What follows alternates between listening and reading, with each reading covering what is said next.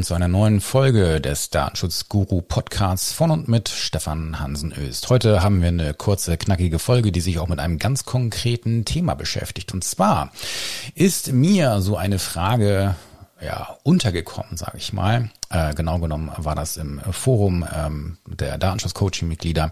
Und zwar hat da jemand berichtet, dass eine Aufsichtsbehörde einen äh, Kostenfestsetzungsbescheid oder ein Kostenbescheid gegenüber einem Unternehmen ähm, ja erlassen hat. Also gab es ein Schreiben, so hier, vielen Dank, äh, hier sind 100 Euro Schieß mich tot zu zahlen.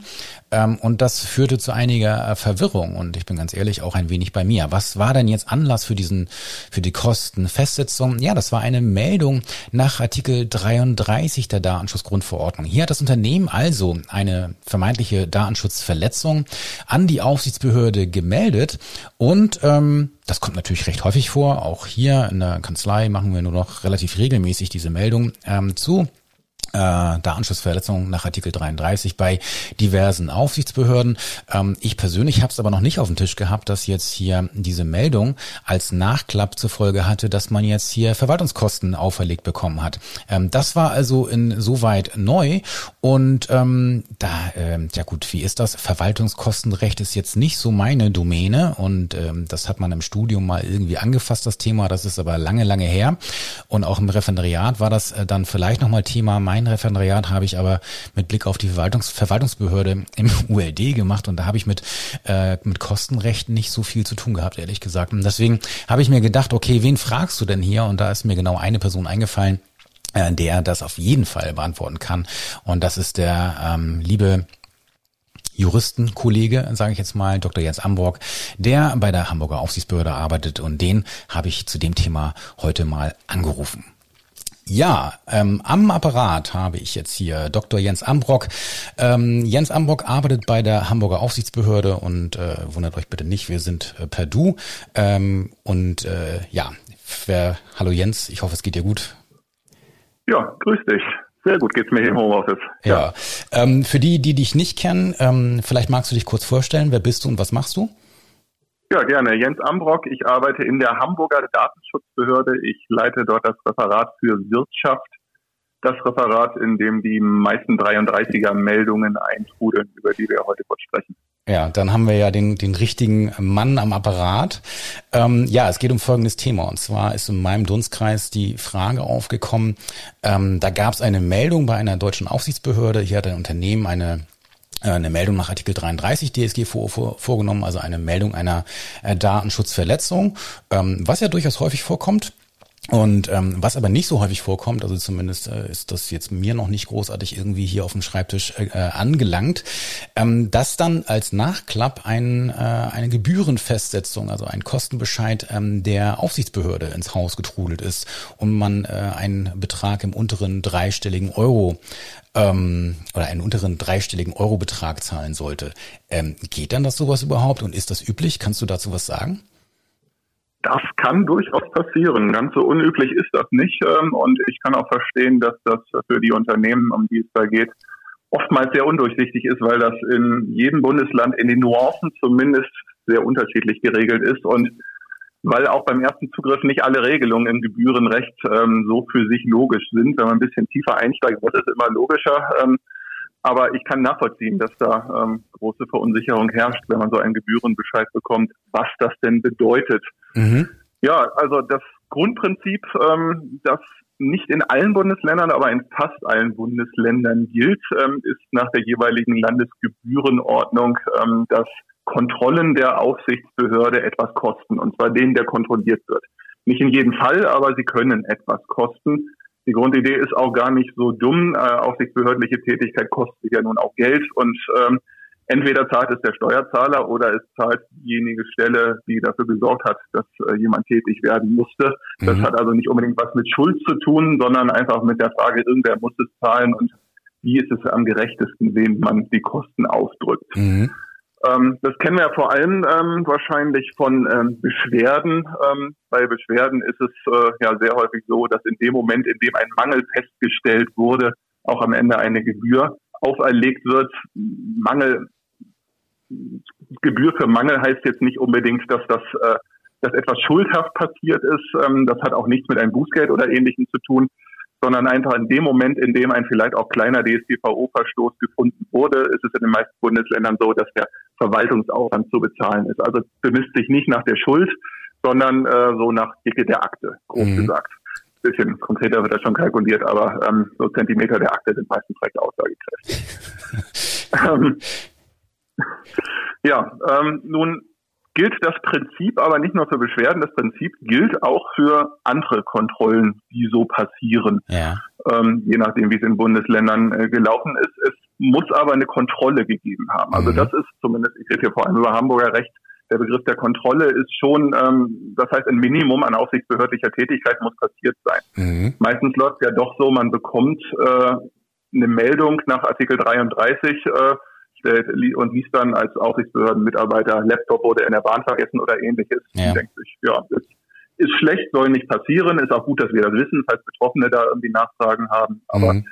muss jetzt nicht weiter was passieren. Also entweder kommt nur ein kurzes Dankeschreiben äh, oder es kommt vielleicht auch gar nichts, aber das war's dann. Das ist keine Kontrolle, da wird also auch nicht gleich beim Dankeschreiben ein Gewinnbescheid mitgeschickt. Mhm. Wenn aber wirklich was passiert ist, wenn die Aufsichtsbehörde in Dialog eingetreten ist, die Nachfrage wäre so, wie kommen Sie auf die Idee, dass die Betroffenen nicht zu mhm. informieren sind? Wir würden schon ein hohes Risiko sehen. Oder Sie erzählen uns, Sie wurden gehackt, wie sind denn genau Ihre Sicherheitsmaßnahmen? Können wir da vielleicht Ihnen noch ein paar Tipps geben, wie es mit einer besseren Firewall geht oder ähnlich. Ja. Also das ist dann eine Kontrolle und das kann etwas kosten, muss aber nicht. Und okay. da ist dann sehr unterschiedlich je nach Bundesland. Mhm. Also bei uns in Hamburg heißt es, ähm, da gibt es den spannenden Satz, wird die Kontrolle weder von der Aufsichtsbehörde noch von dem Datenschutzbeauftragten der kontrollierten Stelle veranlasst, gilt das nur, wenn Mängel festgestellt werden. Mhm. Das ist ein Satz, kann ich nur sagen, kaum verständlich. Ist eigentlich für die, Buß, äh, für die ähm, ähm, Beschwerdesituation gedacht. Ähm, also dass wenn ein Beschwerdeführer sich an einen wendet, dann kostet es auch nur dann Geld, wenn wirklich was gefunden wurde. Mhm. Während ähm, wenn der Datenschutzbeauftragte sich an, an die Behörde wendet, dann heißt das äh, ja schon äh, so viel wie ähm, er ist mit seinen eigenen Macht im Unternehmen nicht weitergekommen. Er schaltet es mal mit die Behörde dazu, mhm. dann ähm, soll die Behörde auch ruhig ein bisschen, äh, dann soll das Unternehmen auch ruhig ein bisschen was dafür bezahlen, egal was dabei rausgekommen ist. Mhm, okay. Aber so der Grundsatz gilt auch für Verwaltungsgebühren. Ja. Ja. Das ist ja schon mal sehr erhellend. Dann äh, macht das, glaube ich, den, den Fall, der mir da ähm, auf den Schreibtisch gekommen ist, ein, ein wenig klarer, sage ich mal.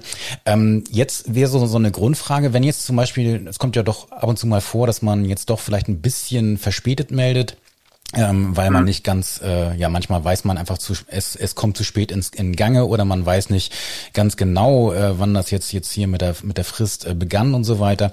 Wäre das denn in dem Fall ähm, äh, auf jeden Fall etwas, wo man jetzt eben auch eine, eine Kontrolle sozusagen durchführen würde im Sinne, also als als Kontrollhandlung, allein der Prüfung wegen, ob jetzt hier ähm, die die die ja die Nichteinhaltung der Frist auch wenn man jetzt die Nichteinhaltung begründen konnte in der Meldung, äh, ob das dann mhm. so in Ordnung ist oder nicht, würde das dann auch schon deiner Meinung nach ähm, so eine äh, Kostenfestsetzung rechtfertigen?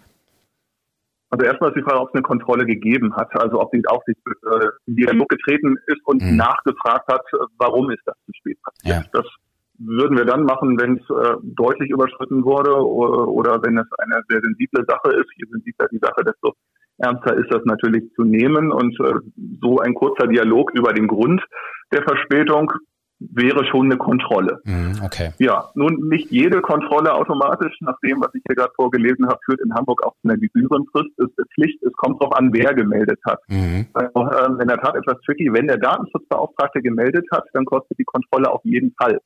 Ah, Wenn okay. aber jemand anders gemeldet hat, zum ja. Beispiel Unternehmensleitung oder ja. jemand anders, dann nur dann, wenn ein Mangel festgestellt ja. wurde. Mangel muss jetzt nicht Schlimmes sein, das muss auch nicht schuldhaft sein, aber wenn man sagt, naja, so ganz ausreichend waren die technisch organisierten Maßnahmen. Ja. Zu spät gemeldet, ja, auch das wäre ein Mangel. Okay, ja, das ist das ist interessant. Ähm, jetzt frage ich mal ganz diabolisch, ähm, wäre das dann auch denkbar, mhm. wenn jetzt, wenn ein Betroffener sich jetzt beschwert und das zu Kontrollmaßnahmen führt und die Kontrolle, die Beschwerde offensichtlich unbegründet war, wäre dann theoretisch denkbar, dass der ja. Betroffene, also dass der Betroffene selbst auch einen Kostenbescheid bekommt?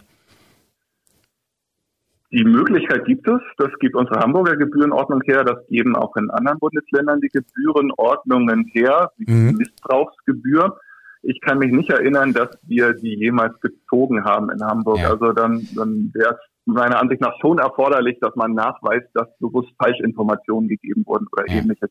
Aber in der Regel ist es doch schon so, dass der Beschwerdeführer doch zumindest glaubt, einen mhm. Skandal aufgedeckt zu haben, auch wenn nach näherem Hinschauen da vielleicht nichts dran ist. Okay, gut. Ähm, was natürlich jetzt für die Unternehmen ein bisschen misslich ist, wenn so ein ähm, Kostenbescheid ins Haus flattert. Ähm äh, der, der dann äh, einzig mögliche Rechtsbehelf ist dann ja direkt sozusagen die Klage beim Verwaltungsgericht.